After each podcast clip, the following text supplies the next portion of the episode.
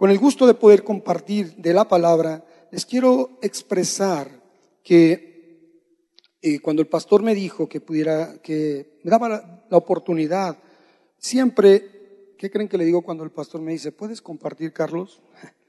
Me dice, ¿cómo estás? Bien, pastor. Y se refiere al estado espiritual, ¿no? Porque verdaderamente todos estamos en batallas. ¿Quién dice que no está en batallas, hermano? Levante la mano quien no está en batallas. ¿verdad?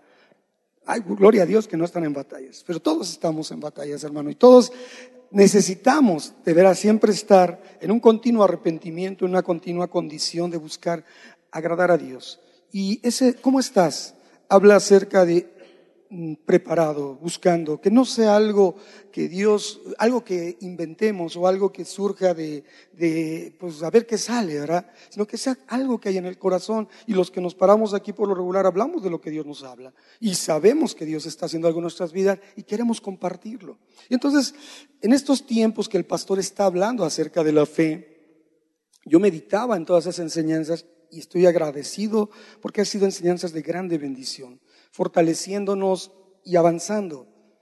Y hoy, el día de hoy, yo quiero aportar un poco al tema acerca de la fe. He puesto por título Fe, confianza en la voluntad y la soberanía de Dios. Confiando en la, en la voluntad y la soberanía de Dios. Y esto tiene que ver con algo importante, hermanos. He de decirles y compartirles que ya casi van a ser, ya son 10 años, poco más, van a ser 11 años, que yo me encontré en una situación muy rara, hermanos, y muy agobiante en mi vida. Resulta que de repente empecé a ver algo en mi rostro que empezó a, manifestarse feo. Parecía, yo, yo caminaba y me veía o donde anduviera, yo empecé a verme que parecía rojo, hermanos, rojo. Digo, vengo de Marte o qué, ¿verdad? Rojo, hermano. Y no le hacía caso. Resulta, hermano, que ante esa situación, y luego el rostro se empezaba a secar y se descarapelaba y salían cosas, erupciones raras, hermano, después de haber ya pasado por la juventud, eh, pues bueno, me empecé a preocupar y, y, eso me pegaba, y les voy a decir mucho en mi ánimo, porque yo me desenvolvía en la parte de representante, era una persona que tenía mucho que ver con la gente. Yo visitaba empresas, direcciones de empresas, tenía ese contacto y pues era la carta de presentación, ¿verdad? Entonces me incomodaba, me sentía mal, me sentía muy mal, hermano.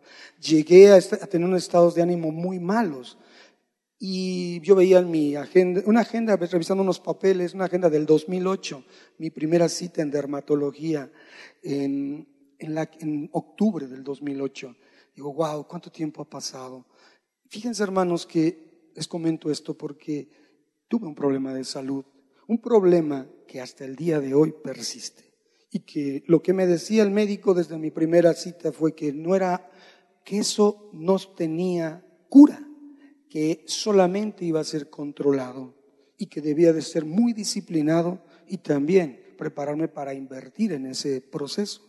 Y van a ser ya 10 años, hermanos, eh, tratando esta situación. Y dirán, y hermano, ¿no ha tenido fe? Claro, hermano. ¿No ha orado? Claro. Y mucho, hermanos. Y, han orado por mí, uh, infinidad de personas. Y saben, hermanos, no ha cambiado la situación. Veces crece, veces baja, veces parece que todo está resuelto y de repente, ¡pah! estalla. Y entonces, hablando acerca de la fe, yo entendí en este proceso muchas cosas de la fe. Y una de ellas fue aprender, aprendí a tener una fe racional, una fe inteligente, una fe congruente con la escritura, no una fe extraña que quisiera yo manipular. Y por eso es que quiero contribuir en estas enseñanzas de la fe a decirles algunas cosas, hermano, en mi experiencia. No le reclamo a Dios, no me enojo con Dios, no juzgo de Dios que no me ame, todo lo contrario. He aprendido a amar y agradecer cada uno de esos momentos difíciles de mi salud y mantenerme de pie y continuar. Y este es parte del testimonio de lo que he aprendido en todos estos 10 años. Creo que en 10 años me ha valido aprender mucho, hermanos. Y quiero compartírselos. La fe, dice Hebreos 11.1, es pues, bueno, dice, es pues, no dice la fe, es pues la fe, la certeza de lo que se espera y la convicción de lo que no se ve. Y yo he aprendido, hermanos, que esto no es una definición de fe, no es definición de fe. Comparto mi experiencia. Es un estado o una condición de los que reconocemos a Dios, a Jesús y al Espíritu Santo como las autoridades en nuestras vidas.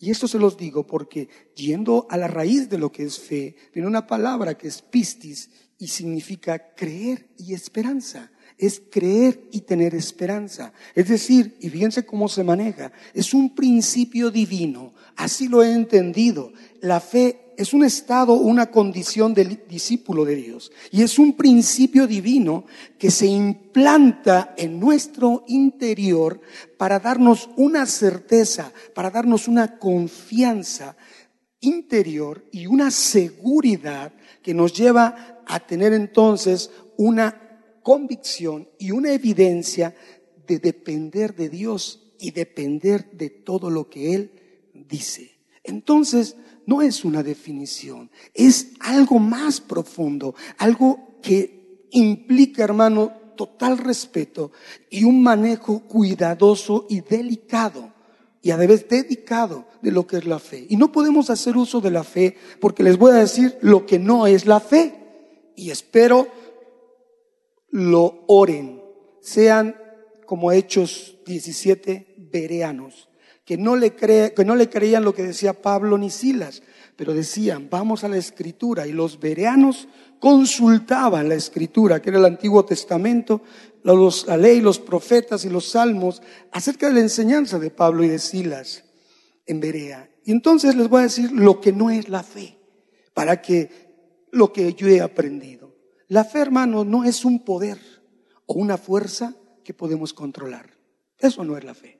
No es tampoco un talismán que va a atraer lo que yo quiera. No es algo que podemos manipular, hermanos. Fíjese lo que les estoy diciendo. El pastor ya nos ha hablado muchas cosas hermosas. Ahora les digo lo que no es la fe. Y les voy a sustentar qué es la fe. La fe no se mueve por sentimientos o emociones. ¿Se recuerdan lo que decía acerca de la mujer aquella que llegó con los discípulos, decía el pastor, yo con los discípulos y le decían a los discípulos, oye, atiéndela, no, yo la voy a atender porque ni es de nuestro pueblo. Cuando la mujer estuvo enfrente, no se lo dijo el Señor, pues yo no te puedo dar eso, porque eso no es para ti. Y la mujer en su fe decía, aún los perrillos comen de las migajas. Entonces, hermanos, el Señor no se movía por sentimientos, emociones. Él tenía una convicción. Aquella mujer tuvo una condición, tuvo un estado el estar frente a Jesús implantó en ella una certeza, una convicción, una evidencia de que Dios, depender de Jesús, la iba a ayudar. Cambió su mentalidad, no fue a buscar un milagro, se encontró con el Dios de los milagros. Amén. Eso cambió su, su ser. Entonces dice, nada, no tiene nada que ver con objetos o fetiches. Y así le digo yo. A veces los cristianos hemos utilizado muchas cosas como para que por medio de eso la gente crea que puede haber algo. Un día me tocó, hermanos, les voy a decir, esto es muy delicado, pero lo voy a decir, pues, ¿lo quieren oír, hermanos? ¿Sí o no? Así fue, experiencia, lo sabe Dios. Llegué a orar por una persona y llevaba aceite. Y entonces al orar por ella, esta persona oramos, pues el aceite no, no representa nada, hermanos.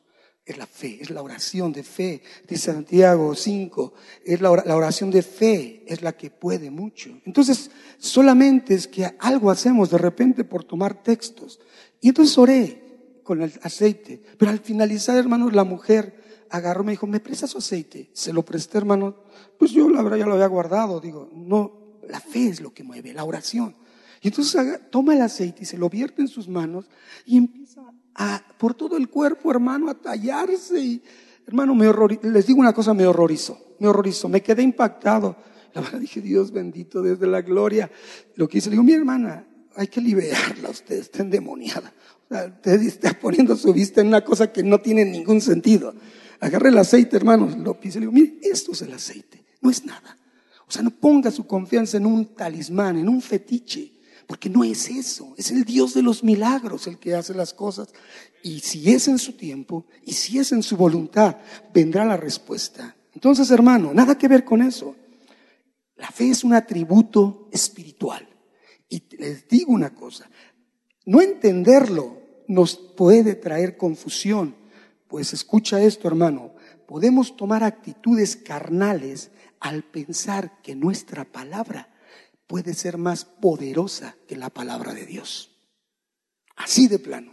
¿Por qué? Porque la fe nunca nos va a habilitar para darle órdenes a Dios. Así de sencillo, hermano. Nunca. Hay muchas personas que a lo mejor por desconocimiento o a lo mejor por un hábito o por una forma de, de cómo fueron enseñados, empiezan a decir, yo declaro, yo decreto. Muchos lo hacen y van exactamente en dirección contraria a la voluntad de Dios. Lo sustento, hermanos, porque esto de ir a la dirección contraria es porque buscan convertir a Dios en un sirviente sujeto a su voluntad, a su palabra, a sus órdenes, para recibir algo que quieren. Y esto no está en la Biblia, hermanos. En ningún texto de la Biblia se habla de darle órdenes a Dios o ir en contra de su voluntad. Entonces, declarar a veces y se los digo en mi testimonio, porque algunas veces lo hice, declaro que soy sano, declaro que yo no tengo esto, declaro que... Y no pasó nada. Para 11 años, hermano, y no ha pasado nada. ¿Y qué pasa? No tengo fe, Dios no responde, Dios no me ama. No, hermanos, he aprendido que la fe no es una fe de, que haga alarde, a hacer cosas que vayan en contra de la voluntad de Dios. Hacerlo Hacer ese tipo de declaraciones es precisamente ir en contra de la voluntad y la soberanía de Dios. Escuche esto, la voluntad y la soberanía de Dios. Porque en sí hacerlo eso es un acto de falta de fe. Tomar esas declaraciones es un acto de falta de fe. Y sin fe, hermanos, es imposible agradar a Dios. Estás tomando atributos o estamos tomando atributos que no nos corresponden. Hebreos 11.6 dice que sin fe es imposible agradar a Dios. Y también Romanos 14.23 dice que todo lo que proviene, que no proviene de fe es pecado. Es decir, en este asunto que estoy tocando, todo, todo lo que viola una convicción que Dios ha traído a tu corazón, que es colocada de manera clara, eso es pecado. ¿Y qué es la convicción que Dios puede traer a tu corazón? Es por eso que debemos abundar en conocer qué es lo que Dios quiere para mí. Ese es lo primero que tenemos que empezar a hacer al hablar del tema de la fe. Conocer qué es lo que Dios quiere para mí. Y entonces es cuando la dirección correcta de nuestra oración va a ser, primero, conocer la voluntad de Dios y ajustarnos o entender que nunca, escucha esto, nunca va a ser lo que yo quiero. Nunca, nunca, hermanos. Esto es lo que yo he aprendido. Esto es lo que te estoy diciendo y lo sustentaré bíblicamente. Ahora, una fe de alarde, como es esta, ir en contra de la voluntad de Dios, revela una inmadurez espiritual, revela la falta de conocimiento de la voluntad de Dios. Por eso nosotros debemos escudriñar la escritura. Tiene que valer la pena buscar lo que dice Dios, lo que quiere Dios, lo que enseña Dios. Porque mira, te lo voy a poner así tan sencillo. ¿Por qué se revela inmadurez espiritual? Imagínate un niño que va entrando a una juguetería o a una tienda. Una juguetería, juguetes, una tienda dulces o cosas llamativas para un niño. Y el niño creyendo que su papá va al lado caminando con él, piensa y confía que entrando a ese lugar, lo que pida se le va a dar. ¿Cuántos han tenido esa experiencia con sus hijos, hermanos? Que el hijo piensa que porque va con ustedes, ya lo que pida se le va a dar. Y fíjate, empieza a pedir, a decir, quiero, me gusta, yo lo quiero, yo lo quiero, lo quiero, lo quiero. Y es una analogía como el creyente inmaduro, hermano, que empieza a declarar, a decretar, a decir, lo recibo, confieso que ya es mío, y le empieza a dar órdenes al Padre. Imagínate ese cuadro. ¿Qué pasa cuando nosotros vemos una circunstancia de ese tipo en un, en un centro comercial? Si lo han visto, que el niño empieza a gritarle al papá y hace el berrinche para buscar que le que le den lo que quiere y mueve las condiciones, hermano, y porque no es atendida su petición, empieza a llamar más la atención con mayor necedad para pretender conseguir eso que desea. Pero fíjate, así el creyente inmaduro, sin meditar si es la voluntad de Dios dé eso, busca, pide, confiesa, declara. Entonces, sin meditar si es la voluntad del Padre dárselo, si es el tiempo para obtenerlo, o simplemente si no lo va a poder tener o obtener, empieza una situación en la que debemos entender que el Padre lo va a dar si está de acuerdo a su voluntad. Amén. Si el Padre sabe que será de bien y de provecho para su Hijo. Amén. Y al no dárselo, ¿sabes qué observa el papá? Observa y evalúa el carácter de su hijo. Observa lo que le falta de madurez, la obediencia. Y cuando el hijo no recibe lo que pide, se enoja y se vuelve una deshonra para el padre. Entonces, hermanos, no debemos actuar con una fe de alarde e inmadura, siendo como niños. Debemos ser maduros, hermanos, Primero que nada, rindiendo nuestro corazón a Dios. Esto es, primero debemos de buscar conocer cuál es su voluntad y de acuerdo a ella, entonces pedir. Y si Él quiere o no, hermano, y si Él quiere o no, en todo tenemos que glorificar y honrar a Dios. Amén. Once años he aprendido esto, hermano. Me ha costado. Yo, hermanos, a veces veo en el espejo y digo, ay, espejito, espejito, devuélveme una imagen mejor. Señor, ayúdame. Pero no, hermanos, nunca debemos ignorar la soberanía de Dios y la responsabilidad de nosotros como hombres ante el, tema de la fe.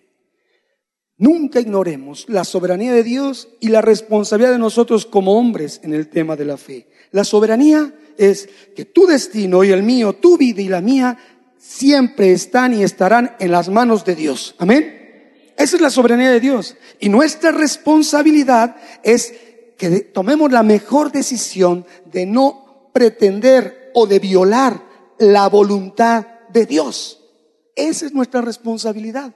Una Él tiene el control, otra nosotros no violar esa voluntad. Entender la soberanía es entender que no existe nada que esté fuera del control de Dios, hermanos. Si no, no fuera Dios. Todo está bajo el control de Dios. Él sabe realmente todo lo que nos ayuda para que su bien se pueda manifestar a los que somos llamados y amados por Él. Amén. Romanos 8:28 nos dice eso. Todo ayuda a que su bien se manifieste sobre nuestras vidas. Y no es el tema, se me perdió el celular. Ah, Señor, es que me vas a dar uno mejor. No, no es reposición, no es que tendrás algo mejor, es que se va a manifestar el bien de Dios, se va a manifestar el favor de Dios. En una lección y su misericordia nos hará abundar para crecer en la esperanza que es el motivo de nuestra fe. Amén. Entonces, no es sustituir, hermanos. Nosotros entonces tenemos que aceptar vivir de acuerdo a su voluntad, de acuerdo a su voluntad y no a la de nosotros. En cambio, la madurez espiritual y la verdadera fe se evidencian, se hacen evidentes en aquel que aunque Dios no responda su petición, fíjate, está tranquilo, confía en Dios y su prioridad es obedecerlo. Esa es la fe madura. Esa es la fe verdadera, el creyente maduro. Como Abraham. Abraham obedeció a Dios. No chistó nada. Esperó 25 años la promesa. Luego le piden al hijo, eh, sacrifícalo. Obediencia. Y dice que su obediencia le fue contada por justicia. No se puso a contender con Dios. No se puso a negociar con Dios. Simplemente obedeció. El maduro espiritual, entonces, ¿qué es lo que hace? Escudriña la escritura, la palabra, buscando conocer cuál es la voluntad de Dios qué es lo que Dios quiere. Y aún, fíjate, estando en medio de las pruebas, no es rebelde. Ora, adora, sirve y muestra fruto en su vida de que Dios esté en él. Amén. no se pone a llorar, no se pone a patalear. Fe, entonces, es confiar. Fe es confiar, es poner y tener nuestra esperanza de que Dios puede cambiar las situaciones que están a nuestro alrededor para mostrarnos ese bien y ese favor de su vida. Pero fe, fe también es aceptar que Dios puede dejar las cosas así. Amén. Y que lo que nos va a ayudar es hacernos crecer y a madurar en nuestra fe. Yo he entendido algo y se lo digo a toda vez que tengo oportunidad.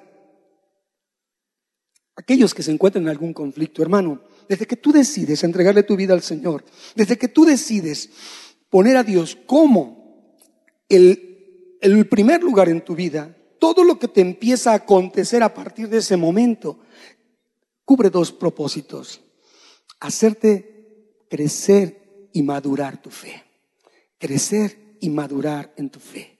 Piénsalo, hermano. Toda vez que estés pasando por una situación adversa, está cumpliéndose un propósito en ti.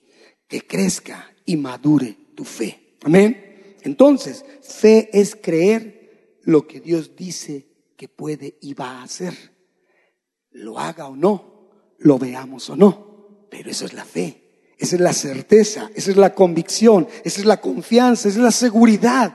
Lo veamos o no lo veamos, lo haga o no lo haga, en Dios seguimos confiando. Amén.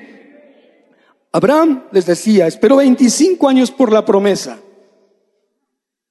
Y no se desesperó, dice, con esperanza y contra esperanza esperó que llegara esa promesa. Pablo, les voy a decir algo, muchas veces he dicho, mi consuelo es Pablo. Pablo dice que tres veces oré y no hubo respuesta. Y vivió con un aguijón en su carne. Y los comentaristas hablan de que ese aguijón en cuanto a su salud. Las evidencias hablan que él no escribió una carta nunca, las dictó, tenía asistentes y particularmente tenía a Lucas como su cronista personal, que aun cuando estaba encarcelado en Roma, no sé si adentro o afuera, en una habitación especial o qué, pero Lucas estaba ahí con Pablo escribiendo. Y aún los Gálatas, la iglesia extraordinaria que fue, que Pablo amaba, Dice en, Gálatas 4:15 que él estaba persuadido y seguro de que ellos aún hubieran dado sus ojos para dárselo. El tema de salud de Pablo era un tema de su visión. Entonces, hermanos, Pablo sanaba. Pablo, habían paños ungidos que llevaban por la fe y sanaban personas. Y Pablo no pudo orar por él. Miren, les voy a decir algo y con temor y temblor se los digo.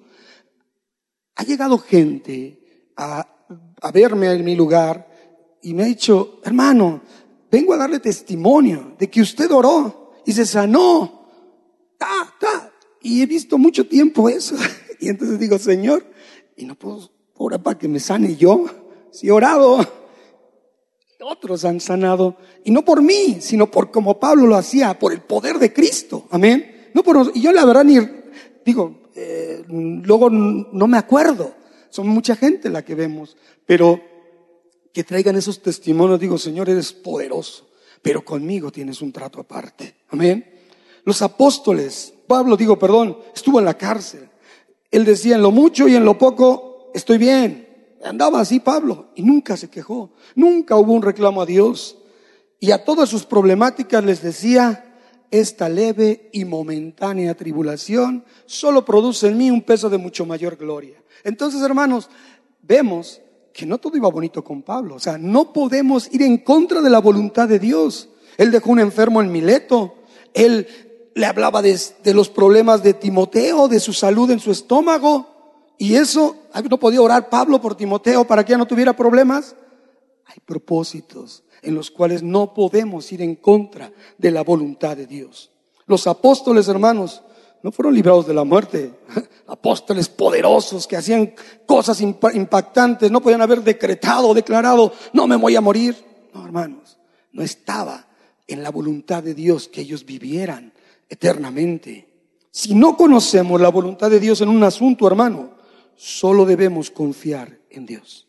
Él va a aclarar, Él va a aclarar el asunto. Él sabe lo que hace y en todo siempre va a mostrar su amor Ah, yo le he dicho, este Dios, mira. Pero yo creo y confío que en todo Él me está demostrando su amor. En todo me demuestra su amor. Y la mayor evidencia de fe es la que he vivido, hermanos. En la situación que he estado, de verdad se los digo, sigo alabando a Dios. Sigo adelante a pesar de 11 años y no tener respuesta en lo que yo quiero, pero aceptando lo que Dios quiere para mi vida. Y estoy mostrando confianza en Dios. Rindo verdaderamente mi corazón para decirle al Señor, no voy a hacer un alarde de fe, sino voy a decirte, Señor, lo que tú tienes aquí para mí, yo lo quiero conocer. Y de acuerdo a ello, sujetarme y obedecerlo al pie de la letra. Amén. Yo te invito y te exhorto a que lo hagamos, hermano. Ahora, soporte escritural. Fíjate qué interesante. Marcos 11:20. Mientras tú llegas a tu Biblia, Marcos 11:20, ese capítulo habla de la entrada triunfal de Cristo en Jerusalén. Y cuando pasó aquello extraordinario, fíjense lo que declaraba la gente en esa entrada triunfal, que decían, oh sana al que viene en el nombre del Señor. Y oh sana es una declaración de salud, sana ahora, salva ahora. Pero no pasó nada. Jesús no hizo nada extraordinario, porque esa misma gente fue la que después le decían, crucifícale, crucifícale. Entonces, dice que la mañana siguiente él tuvo hambre y pasó por donde estaba una higuera. Estamos hablando de Marcos 11, pero yo nos vamos a ubicar en el verso 20. Pero cuando pasa y no ve fruto, maldice a la higuera ya posicionados en el verso 20, dice, y pasando por la mañana, vieron que la higuera se había secado desde las raíces. Entonces Pedro, acordándose, le dijo, Maestro, mira, la higuera que maldijiste se ha secado. Respondiendo Jesús les dijo, tened fe en Dios, porque de cierto os digo que cualquiera que dijera a este monte, quítate y échate en el mar, y no dudare en su corazón, sino creyere que será hecho lo que dice, lo que diga le será hecho. Por tanto, os digo que todo lo que pidiereis orando, creed que lo recibiréis y os vendrá. Entonces me dice, hermano, entonces, a ver, todo lo que usted me está diciendo en este verso se anula. Perdón, se anula. Espéreme tantito. Nosotros tenemos que ver texto y contexto, momento y a quién habla y por qué habla y qué intención tiene. Eso es cómo nos habla la Biblia en ese tiempo y cómo la Biblia habla a nosotros ahora. Orar que una montaña sea echada en el mar no tiene nada, nada, nada que ver con la voluntad de Dios. Alguien dígame lo contrario. ¿Qué objeto tiene echar una montaña al mar?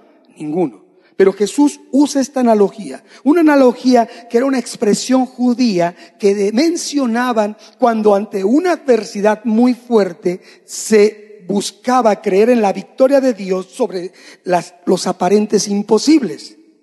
Es decir, no es algo literal. Amén.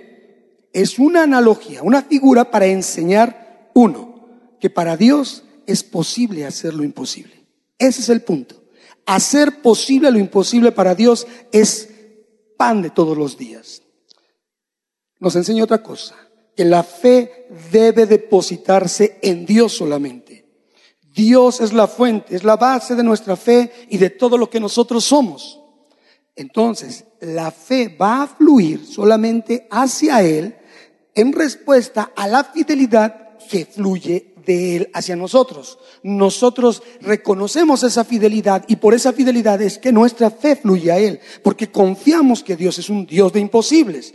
Pero la fe no es algo de labios para afuera, que solo por sentimiento, emoción o necesidad podamos expresar, no, sino que es una expresión que debe de brotar de la convicción de nuestro corazón, de nuestro ser interior. Y entonces lo que Jesús está enseñando es que la fe que hay en nuestros corazones debe expresarse. Ese es el punto. Lo que tú necesites, lo que tú creas, debes expresarlo. De Dios depende si lo da o no lo da. ¿Me explico? Ese es el punto, hermanos. Debe de expresarse. Jesús dice, todo lo que pidan se extiende a un principio en todas las áreas de los aspectos de nuestra vida. Sin embargo, la restricción que existe en esto es que nuestra fe, primero que nada, esté puesta en Dios y esté en concordancia con la voluntad y con la palabra de Dios y que nosotros creamos en nuestros corazones y no lo dudemos. Que Dios lo haga o no lo haga es otro punto. Pero lo que tiene que ver aquí es necesariamente solo entender que era una figura utilizada como un argumento para ver que Dios es un Dios de imposibles. Ahora, Jesús en todo momento nos vino a expresar, yo no predico mi doctrina, hablo de la doctrina del Padre. No hablo lo que yo quiero, sino lo que el Padre me dice que hable. Entonces, como Jesús, nosotros debemos pensar en los pensamientos de Dios. Jesús ajustaba a la voluntad de Dios y ese es el modelo que debemos entender nosotros. Ajustarnos a la voluntad de Dios y estar dispuestos a hacer esa voluntad. Solo se van a mover las montañas, es decir, las cosas difíciles que Dios quiere, no la que nosotros querramos. Amén. Y entonces, hermano, orar, debemos orar así para recibir respuesta, porque lo que se ora es la voluntad de Dios, que se realice la voluntad de Dios y no la nuestra. Para orar con eficacia, hermanos, para orar eficazmente, debemos tener fe en Dios y no en el objeto de nuestra petición. Escuche esto, para una oración eficaz debemos de tener fe en Dios y no en el objeto de nuestra petición. Por eso dice, se moverá la montaña. Estamos viendo a Dios, el Dios de los imposibles. Y si Dios quiere, sin poner la mirada o nuestra, nuestra atención en el objeto de nuestra petición, solo en Dios, solo la confianza en Dios, entonces nuestra fe será diferente. Pero si vemos el objeto de nuestra fe, yo mi cara, pues no ha habido respuesta porque no está de acuerdo a lo que Dios quiere y la voluntad. Por eso dice la palabra en Santiago 4:3, piden y no reciben, porque piden mal. Piden conforme al objeto de su necesidad y no conforme a la fuente de la bendición, si Dios quiere, si es su voluntad y está de acuerdo a su palabra. Amén. Entonces, creer, tener fe, es buscar que siempre se haga la voluntad de Dios. ¿Estamos? Lucas 5, 12 y 13. Otro soporte escritural que tú puedes abundar en ello, hermano. Tú debes abundar. Lucas 5, 12 al 13. Dice, entonces sucedió que estando él en una de las ciudades, se presentó un hombre lleno de lepra. Ese hombre tenía una gran necesidad, evidente necesidad. Viendo a Jesús, dice la palabra Romanos 12.2. Dice, como dice, puestos los ojos en quién? En Jesús, el autor y consumador de nuestra fe. A Él solamente debemos de ver. Dice, se postró con el rostro en tierra. La palabra de Dios dice, humíllate bajo la poderosa mano de Dios. Y cuando sea el tiempo, Él te exaltará.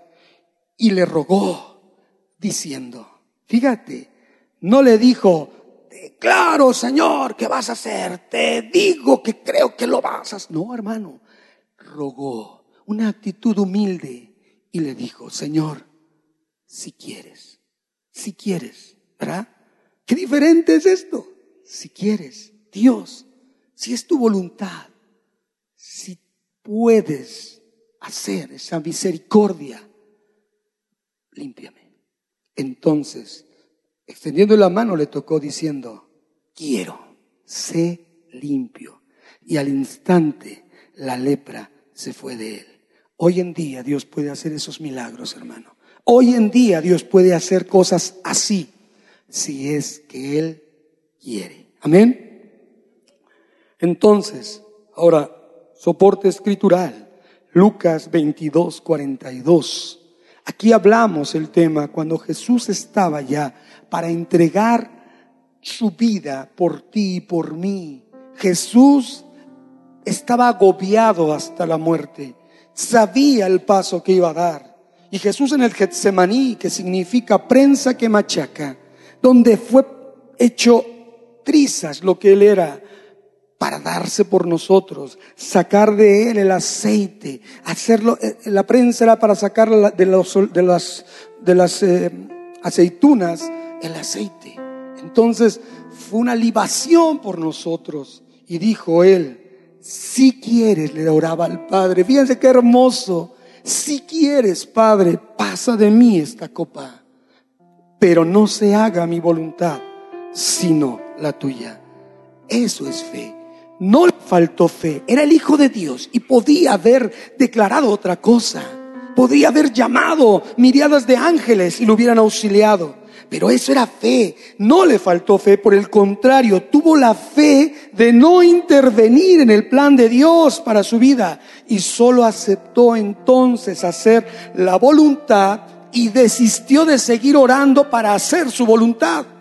¿Qué más ejemplo tenemos sino Jesús? Que podía haber cambiado el curso de la historia, pero él entiende que lo importante es hacer la voluntad de Dios. ¿Podremos hacerla nosotros, hermano? ¿Podremos entrar en ese nivel de fe, en esa verdadera intención de agradar a Dios antes que agradarnos a nosotros mismos? Mucha gente se atemoriza a decir, Señor, que se haga tu voluntad. Se atemorizan, hermanos, porque sienten que es malo o perjudicial para su necesidad, porque tendrían que aceptar algo que ellos no quieren y no lo van a aceptar. Pablo les digo, sanaba enfermos, pero él no sanó y vivió así. O ponernos a aceptar la voluntad de Dios, hermanos, es lo que denota una fe que hace alardes. Porque si no está en su voluntad que Dios sane o haga tal o cual cosa, decir que se haga, querer que se haga, eso es un alarde, hermano. Pues pone en duda lo que es la soberanía de Dios y no se extiende a ver que hay un propósito de Dios en esa o tal circunstancia. Amén.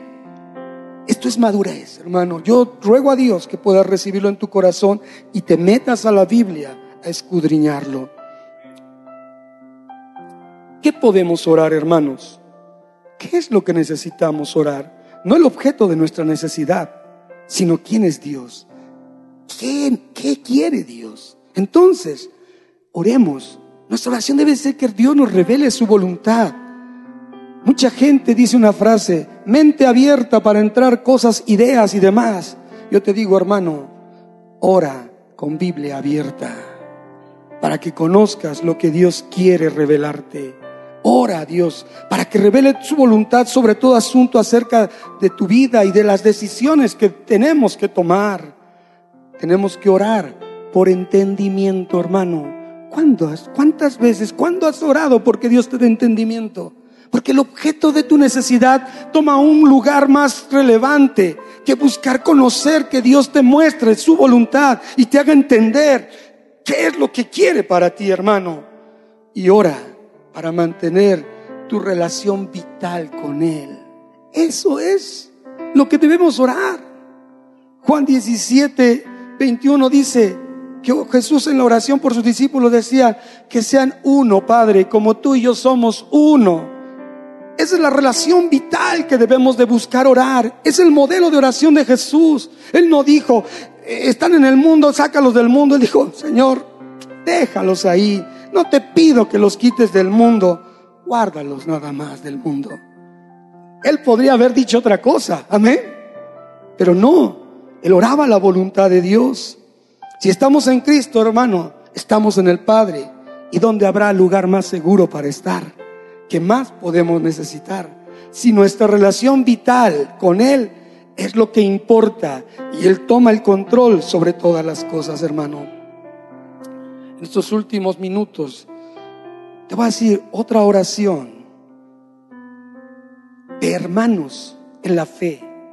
Pablo, Silvano y Timoteo a los tesalonicenses decían lo siguiente, por eso hermanos, en medio de todas nuestras necesidades y aflicciones, ¿cómo se encontraban Pablo, Timoteo y Silvano o Silas? Se encontraban en necesidades y aflicciones. Dice, pero ustedes nos han consolado por medio de su fe. El saber que ustedes están firmes en el Señor nos ha devuelto la vida.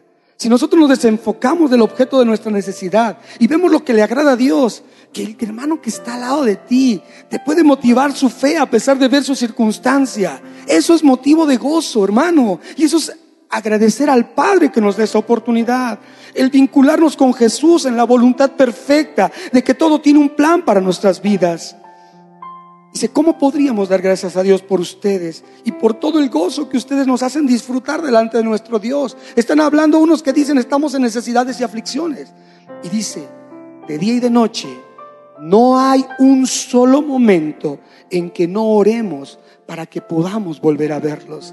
En medio de adversidades, de necesidades y aflicciones, su oración no era el objeto de su necesidad, era pedirle a Dios la oportunidad de estar con los hermanos y fíjense lo que dice, cuál era su, oración y poder completar lo que falte a la fe de ustedes. ¿No dice la palabra que es mejor dar que recibir? Cuando tú estás en tu mayor necesidad, en lugar de pedir para ti, fe es dar al que necesita. No enfocarte en el motivo de tu necesidad, sino en la voluntad de Dios por hacerte pasar por esa necesidad y conocer la necesidad de otros y lo que puedas aportar. Toda vez que tú y yo pasamos por aflicciones, es una oportunidad de aprender un lenguaje diferente para entender a la gente que cuando llegue en derrota o, sin, o confundida, tú ya tengas la palabra, tú ya tengas los elementos, la revelación de Dios para poderle hablar conforme a la misericordia que Dios te ha dado. Los que tenemos muchas adversidades somos políglotas espirituales, porque entendemos las necesidades de otros. Que nuestro Dios era su oración, que nuestro Dios y Padre y nuestro Señor Jesucristo dirija nuestro camino hacia ustedes. Un intercesor, orando por lo que necesitan otros y dejando a un lado el objeto de tu necesidad. Y que el Señor los haga crecer y aumente el amor entre ustedes y hacia los demás, así como también nosotros los amamos a ustedes. Y oraban para que se fortalezca su corazón y sean santos e irreprensibles delante de nuestro Dios y Padre cuando venga el Señor Jesucristo con todos sus santos. Hermano, pongámonos de pie. Cierra tus ojos y medita en esto. ¿Cuál es el objeto de tu necesidad? Yo te diría, puedes renunciar a ese objeto de tu necesidad. Puedes dejar de ocuparte innecesariamente en ello. Dios es un Dios de imposibles. Pon tu fe en Dios, no en el objeto de tu necesidad. Ubícate que Él es la fuente de tu fe, la fuente y la certeza de lo que tú eres y necesitas ser. Entonces, cuando tú busques orar correctamente a Dios, en la intimidad de buscar la unión con Él, buscar la plenitud con Él, el entendimiento, se abrirán nuevas expectativas para dirigirte tu camino como hijo de Dios. Nuestra fe no debe ser ciega, ni altiva, ni arrogante, ni insolente, ni osada, ni reflexiva o imprudente, ni tampoco debe de ser de alardes de fe.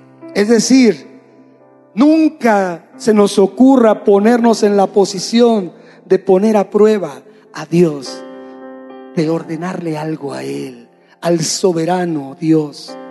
Ni siquiera sugerirle algo que sin saber su voluntad pudiera estar en contra de su voluntad, que es buena, agradable y perfecta para tu vida y para mi vida. Satanás tentó a Jesús en la parte más importante. Le dijo, si eres hijo de Dios. Atentó contra la identidad de ser hijo de Dios. Le dijo, convierte el pan, la piedra en pan tírate, a sus ángeles mandará. ¿Y qué contestó Jesús? Jesús le dio de comer a cinco mil hombres, más mujeres, más hijos. Podía o no convertir el pan en la piedra en pan, pero no actuó de una fe de alarde, que es lo que quiere hacer el enemigo con nosotros, confundir nuestra identidad y hacernos tomar decisiones contrarias. Jesús respondió en el entendimiento de conocer la voluntad de Dios y aplicar la palabra, escrito está, no solo de pan comerá el hombre. Hermano, Capacitémonos en conocer la voluntad de Dios, en tener el entendimiento para en consecuencia caminar de acuerdo a su voluntad. La palabra dice, declaro que soy sano porque en su llaga Él llevó nuestras enfermedades. Sí, eso dice la palabra y puedes declarar la palabra, pero la palabra no quiere decir que la declares y que tu palabra sea mayor que la de Dios. La sanidad es un proceso que muchas veces viene de dentro hacia afuera. Y cuando Dios nos sana un cuerpo es porque está tratando un alma. ¿Y quiénes somos nosotros para impedir ese proceso? Puesto que Él no vino a salvar cuerpos, Él vino a salvar almas. Y ese es su propósito. Y tenga que ser lo que tenga que hacer, Él lo va a cumplir. Oremos, Padre. Te damos gracias, Señor, en esta hora por lo que tú nos has mostrado. Señor, yo te ruego, junto con mis hermanos, que la palabra caiga en un corazón sensible, que la palabra no es sino la fuente de bendición en la cual estamos anclados para poder abundar en el conocimiento de tu voluntad, Señor. Ayúdanos a ocuparnos verdaderamente en pensar qué hemos estado haciendo o qué hemos dejado de hacer, Señor, en nuestras vidas para que verdaderamente obre tu perfecta voluntad en nosotros. Ayúdanos a meditar en ello, Padre, porque nuestra fe debe de ser un estado y esa condición que como discípulos tuyos, Dios, podamos manifestar acuerdos contigo, sin cuestionar nada, sin poner razón de por medio pero a la vez, la fe es un acto racional para entender que dependemos total y absolutamente de tu sabiduría y de tu fidelidad que nos permitirá continuar un camino de acuerdo a lo que tú has preparado en nosotros, porque la buena obra que tú empezaste la vas a perfeccionar, Señor. Ayúdanos a nuestra incredulidad, Dios. Ayúdanos a caminar de acuerdo a tu voluntad. Ayúdanos a ser fieles a tu palabra. Ayúdanos a orar conforme a tu voluntad. Conocer tu voluntad por entendimiento y por tener una unidad vital contigo. Gracias Señor, en el nombre de Jesús. Amén y amén Señor. Gracias a Dios. Una invitación a aquellos que nos visitan por primera vez. Quisiéramos tener la oportunidad de conocerles un poco más. Si nos lo permiten, quien los trajo, los invitó, ya saben, acérquenlos en la parte de atrás con nuestros hermanos que les atenderán y les darán la bienvenida. Que el Señor les acompañe, que el Señor los bendiga y continúe haciendo la obra en ustedes en lo que restan los días de esta semana. Buenas noches.